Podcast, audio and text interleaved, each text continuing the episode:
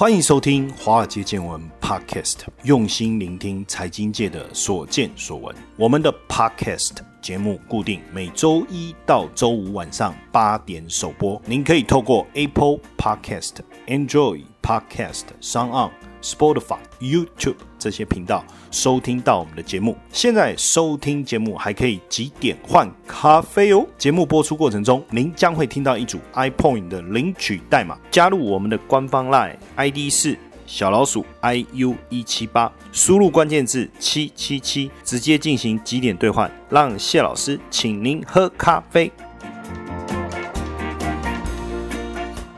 好，大家晚安，欢迎收听华尔街见闻，我是古怪教授谢承彦。最近这个辉瑞的疫苗啊，传出了一个比较负面的消息，就是十二月初的时候啊，说今年的疫苗的出货量只能达到原定目标的。一半讯息出来，导致它公司股价的下跌哦。不过我觉得倒还好，为什么呢？因为实际上扩大原料供应本来要花的时间就比较久，而且临床实验出炉的时间也比预期的晚，所以原本的预估量当然传出减半了。我觉得这个并不是什么特别不好的一个消息了哈，因为至少我觉得就明年的供应量来讲，应该还是可以维持稳定哦。那辉瑞是跟德国制药业者合。合作嘛，哈，BioNTech 合作开发两剂疫苗。也获得英国的主管机关核准上市啊，那也跟美国的 FDA 提出紧急使用授权的申请。那因为这个疫苗有四点四万名的试验者来参与临床实验，对新冠病毒的防护力是达到百分之九十五。那莫德纳呢也研发出新冠疫苗，这个 mRNA 啊 dash 一二七三第一阶段的实验，参与者在接种一百一十九天以后。还可以保持高水平的综合抗体哦。那在今年底之前，应该美国能够供应两千万剂哈，莫德纳的部分。那明年第一季应该可以供应全球一亿到一点二五亿剂。那其实现在我觉得疫苗的研发应该对药厂来讲已已经不算是什么最大的难关了哦。大规模生产当然是一个非常艰巨的任务啊。不过目前最大的问题还有最大的挑战应该是分销的部分。根据彭博。他的分析也是这样哈，空运容量是第一个问题。像这个阿联酋航空啊，他们估估计说一架波音七七七货机可以携带一百万支单独剂量的疫苗。那如果两剂又比一剂好，等于是未来运送啊需要八千架货机的空间呢。那当然不是说不可行啊，只是说要怎么去协调，这就是一个问题。那还有就是制冷的问题，什么意思呢？哎，就是冷链运输的关键啊。因为新冠病毒疫苗必须在摄氏负八十度以下储存。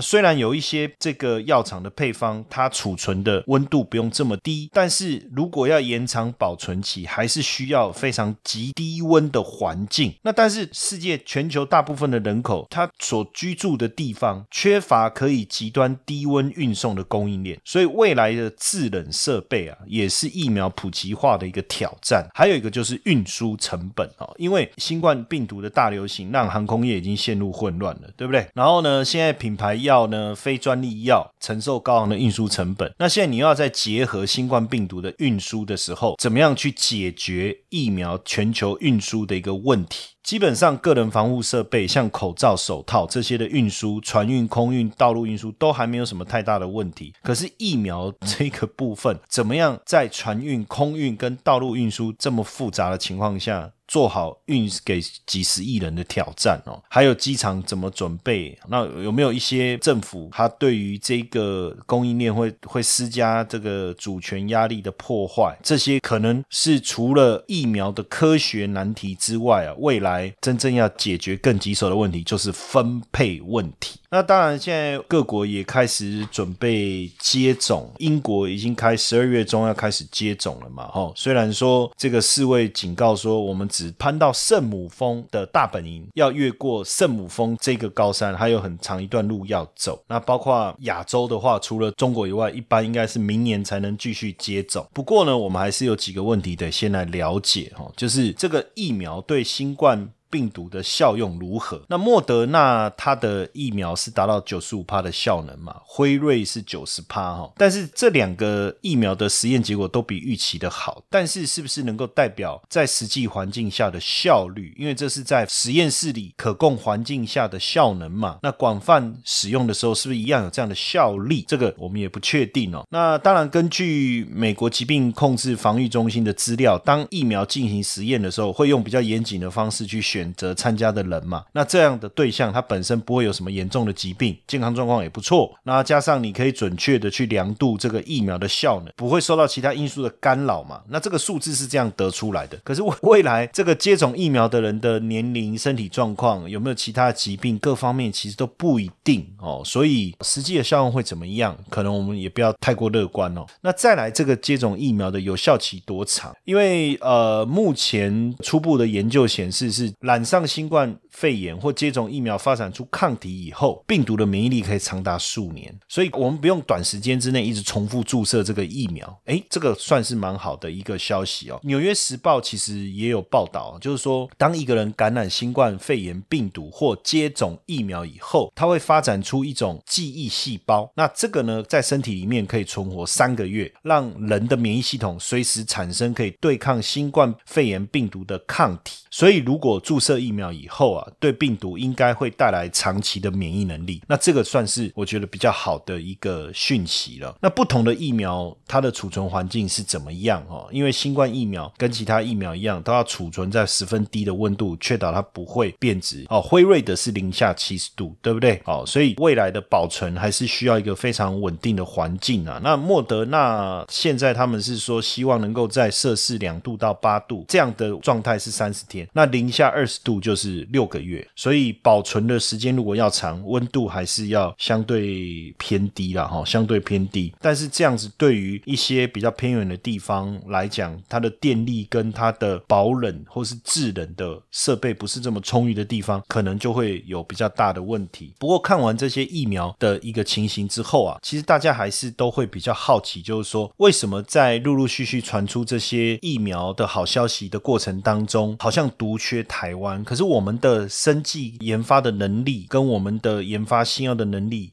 还有我们的生物制药方面的人才不是相当的充沛吗？为什么在这个部分我们却落后国际生技大厂哦？因为疫苗做出来给全世界带来很大的希望。那这一轮我们台湾就防疫上来讲也做得非常的好，超前部署也给全球带来非常好的一个印象，对不对？但是我们台湾疫苗开发的速度确实比预期落后。像以国光生技来讲，本来期待明年农历年可以产出第一。批疫苗可以让我们自己国内的医护人员来施打，可是问题是开发上的进度是没有什么遇到太大的问题，但是重点是主管机关的审核相当的慢。举例来讲哈，根据《金周刊》所整理的资料，国光疫苗是六月就制作完成了，那当月六月十九号向卫福部申请一期临床，八月二十一号才获准。那你看这中间就两个月喽，而且是有条件的哦，还要再补件，所以真正做一期临床已经八月底，就时间很慢。慢了哈，那一期临床完成以后，十一月二十号送件申请二期临床，那如果再两个月，那就是明年一月二十号再补个件，就一月底或二月了。所以二三期临床实验时间又要拉长的情况下，最快可能要明年下半年才能做完全部的临床实验。那这样子，我们国产疫苗什么时候才能施打？可能要明年第三季或第四季。这个就是一个，当然开发速度慢，其实就是我们的主管机关很谨慎、很小心，这个也不是什么太大的问题，谨慎。更小心没有什么不好，可是现在是非常时期啊。那再来就是说，我们对比国外的疫苗，比如说辉瑞也好，B N T 也好。一期临床的时候，他测试四个候选疫苗，再从这里面选出最好的疫苗进入二期。一期的时候又同时设计了高中低好几种剂量来测试，其实都是要让它更全面、更完整。重点就是要争取时效，然后让实验的结果更快更好。但是这过程当中要投入很多的资金，可是台湾相关开发的资金少很多，所以每次都只能做一种疫苗、一种剂量。那你做完一种疫苗、一种剂量，OK，那就没有问题。那如果需要再做调整，又要再重新再 run 一轮，光这几轮这样 run 下来，时间上就延迟非常非常多了。所以你看，国外它就是一次好几种疫苗，一次好几种剂量，把时间节省下来，对不对？然后你看这个欧美大国对于新冠疫苗的审查也是快马加鞭呐，很多疫苗在动物实验还没有做完就核准进入人体实验了，就像莫德纳的疫苗，连动物实验都没有做，就直接进入人体实验。那一期临床当然是独立进行，二三期才会同步进行，都是为了加速开发的过程。这就是现在大家要去抢科技嘛，你要去抢占国际舞台。你防疫虽然做得很好，但是现在疫苗这个竞赛，如果你又回到一个保守的态度，你怎么去打这个国际杯？当然，你台湾的食品药物管理局不想担责任呢。反正如果我去采购美国的 FDA 核准的疫苗，反正出问题就不是我们的事嘛。当然，这样看起来是一个很安全、很保守的一个做法，但是就让我们的疫苗产业很难开展。那你说韩国怎么做的？韩国在这一次二三月，他就核准韩国的检测试剂，像 SD，然后就快速的销售到全世界来抢生意。现在韩国开发的疫苗跟抗体新药也有机会来跟美欧来做竞争，而且韩国本土疫苗的开发的速度相当相当的快。其实他就是想要去争取世界第一的一个机会，就是抢进国际舞台这样的一个企图心。我觉得有时候我们也可以去想一下，你说像台湾就怕嘛，怕这个出事嘛。但是问题是检测试剂，你说它跟生命安全没有关？也没有关系呀。那给这个证照都很小心啊，连给予专案制造许可的用词也很保守。这个也是为什么这一次我们跟韩国差距拉大一个非常重要的因素了。政府把关太小心，当然民众对本土的产品也没有信心了。我觉得这可能也是我们台湾没有办法跨出去这一步一个非常重要的一个原因了哈。当然不管怎么样，我们都还是希望。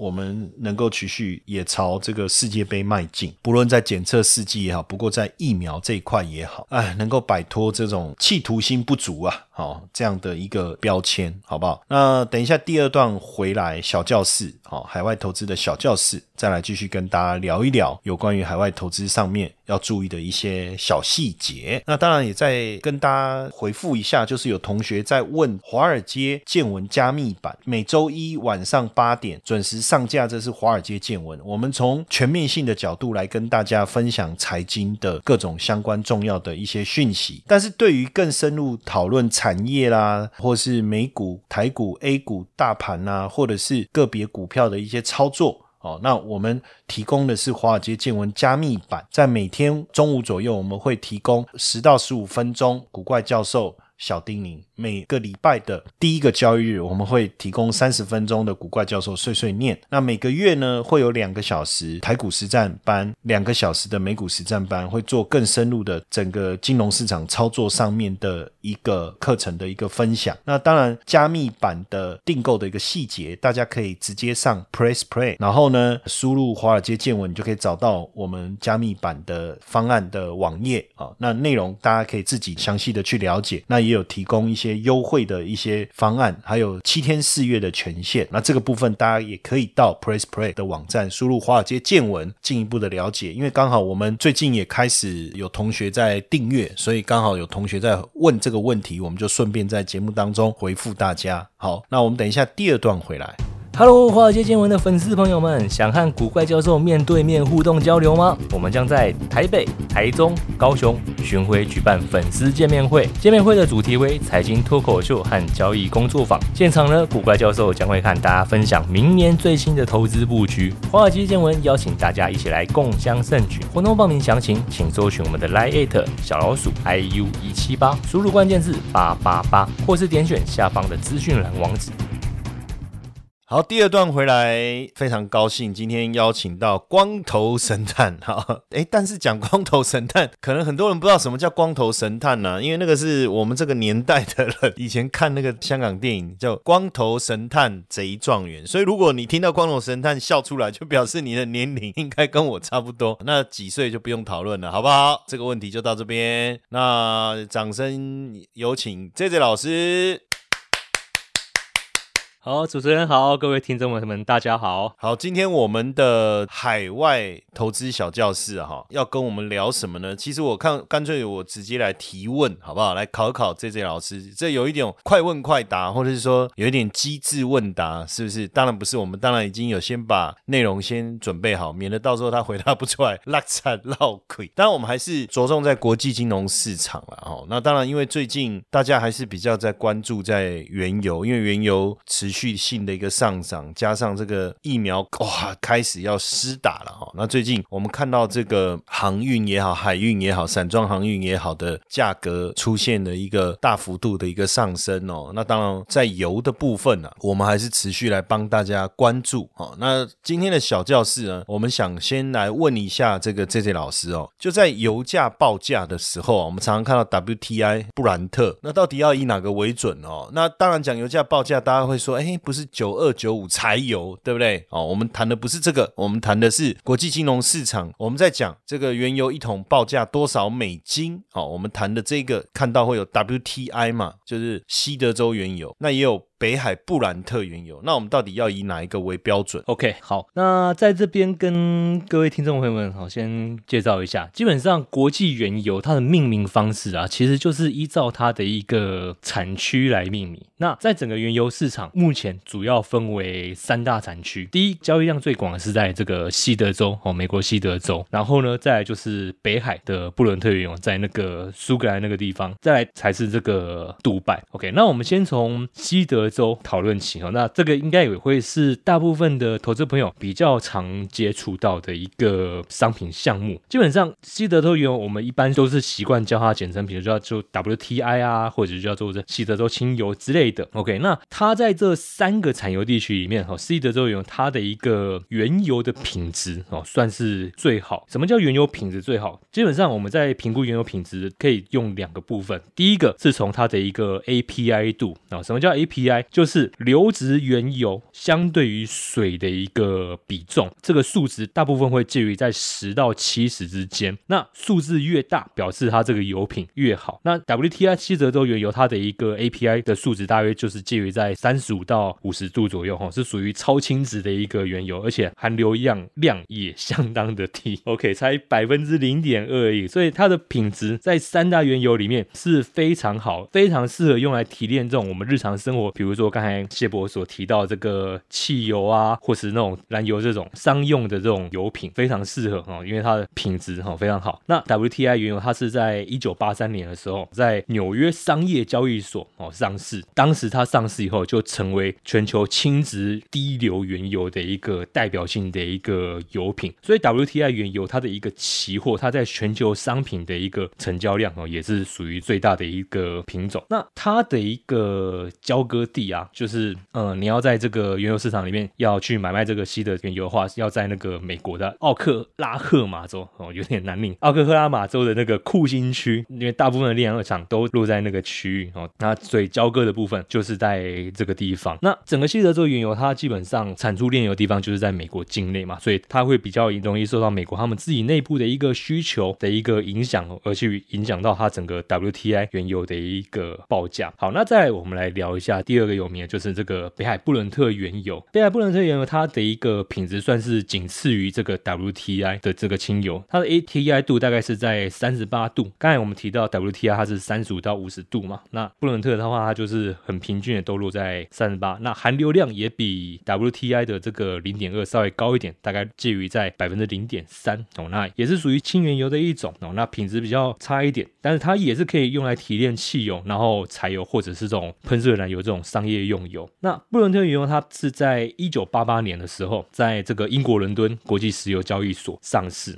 那基本上它的一个期货合约跟 WTI 比较不一样的就是 WTI 它要在那个美国那边的库欣区做交割，那布伦特的话它不受交割地限制哦，基本上它是透过期货转现货的方式，所以它在这个流通性上它就比较不会像 WTI，它还会受到那种库存啊、硬体设施的这种限制，所以布伦特它的一个流通性也很高哦，也很高。那它所影响还有它的一个价格的一个影响，它比较会受到于欧洲地区。对于原油的一个供需，而去影响到它的一个报价。那第三个就是我们刚才提到的这个杜拜原油哈，那杜拜原油它的品质算是这三种油品哈，品质算是最差的一个哈，因为它 API 度只有三十一哦，算是密度比较重的那种哦，比较高，而且含硫量是百分之二。刚才前两个我们看到嘛，WTI 才零点二，布伦特也才零点三八，但是杜拜原油它就到百分之二，所以它是原油里面品质最差。然后呢，整个报价哈，报价也是三三种油品里面最低的。那杜拜原油它是在二零零七年成立的这个杜拜期货交易所里面哦交易，那同样它也没有所谓的一个目的地限制哦，所以交易上哦也算是蛮容易的一种。那杜拜原油它价格的话，基本上它就影响它这个油价的话，基本上就是中东地区他们的一个油的一个使用。那这一个油价本身是被 OPEC 哦，就是石油输出国组织用来设计为一篮子的这个价格所使用哦，尤其是说，他们整个中东地区哦，它的一个油价指标就是透过这个杜拜原油哦来做这个定价参考。好，那这边也题外哦，跟大家补充一下，台湾有百分之七十 percent 的这个进口油价哦，就是透过这个杜拜原油，然后百分之三十。是用这个布兰特原油的价格去做组成哦，所以中油他们在做这个定价哈，就是用这样子的一个比例权重来去制定我们台湾的这个油价。那这样听起来，西德州原油的品质应该是在这里面相对比较好的哈，但为什么反而它的油价的报价却在里面是比较低的呢？在早期的时候，其实西德州原油二零一一年以前，其实西德州原油确实因为它的品质是三种油品最好。好，然后所以它那时候价格也是在三大原油种类里面哦，算是最高的那个油价。可是呢，因为美国在经历了这个七零年代这个石油危机以后啊，他们为了保障国内的一个原油储备，所以在一九七五年以后就禁止原油出口。那一直到二零一零年，美国他们自己开采页岩油哦，自己开采页岩油的一个技术慢慢成熟，然后页岩油钻油井哦，也跟笋子一样砰砰砰砰砰这样一直冒出来。哎，美国也开始从原油进口国慢慢转变为一个原油的一个出口国。变成导致说，在美国他们这边的一个原油的一个产量哦，也开始拉上来以后，导致这西德州原油它的一个油价因此就被整个压低下来。在二零一一年到二零一三年期间呢，美国原油它的一个开采跟出口经历的一个原因，再加上很多投机的一个因素，布伦特原油跟西德州原油的一个价差哈，也开始慢慢的扩大，变成布伦特原油它的一个价格超越。这个 WTI 的一个原油哦，那二零一六年嘛，美国他们正式解除长达四十年的这个原油出口禁令以后，这个价差就一发不可收拾，就一路扩大下去。所以现在我们经常看到整个国际报价，布伦特原油跟 WTI 原油的一个价格表示的一个状况，基本上你会看到布伦特原油它都会比这个 WTI 原油的价格还要再高出很多。接下来就是我们今天的彩蛋时间，iPhone 领取代码 C 三一四八，活动详情呢，请到下方的说明栏观看。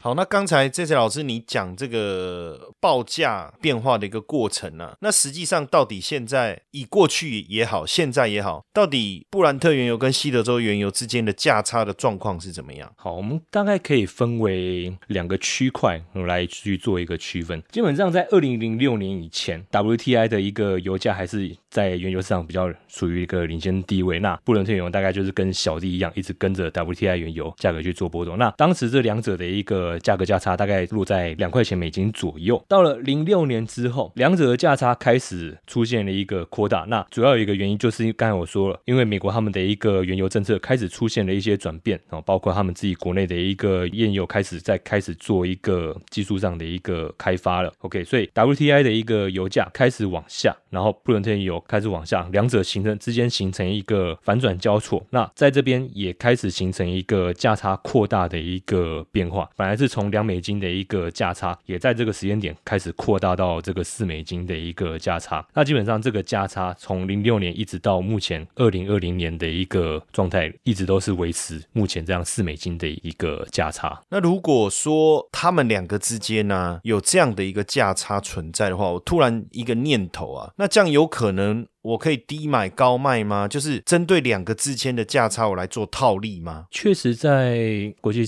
的一些机构，也有些机构他们是有在做这样跨市的一个价差套利。那因为这个部分。哦，相对来说会比较复杂。那之后如果有机会的话，我们再来跟大家做一个比较详细的一个讨论。那假如说我今天不做价差，我就选一个产品单独来做操作，那到底哪一个会比较适合我们投资？可能有的人会操作期货。那假设说今天，因为在比如说一些国际金融平台，它也有可能有这种所谓的呃 CFD 的交易啊、杠杆交易啊、保证金交易啊，或者是我们直接讲就是最简单就是期货交易的话，我们要选择哪一种？哪一一个来做比较适合？那在整个原油市场的一个投资上，不管是你在做一个报价参考，还是说你要去投资原油商品，基本上我们都还是会以这个 WTI，也就是西德州原油啊为主。主要原因就在于 WTI 它的一个市场流动性高，然后再加上整个原油期货市场的价格也是以 WTI 作为整个期货报价的一个基准。除了期货的一个投资之外，哦，如果说听众朋友们比较不喜欢去承受这种期货高杠杆风险的话，很多这种 ETF 哦，在美国上市那种 ETF，他们的一个追踪哦，也都是使用这个 WTI 作为他们的一个追踪标的。比如说，大家比较常听到这个 USO 哦，它就是用这个 WTI 作为它的这个主要追踪标的。那因为它本身属于 ETF，它有去做一个去杠杆的一个设计哦，所以如果你想要做一个比较长线或者是比较做一个波段的一个原油投资的话，建议大家不妨也可以参考这个原油的这个 ETF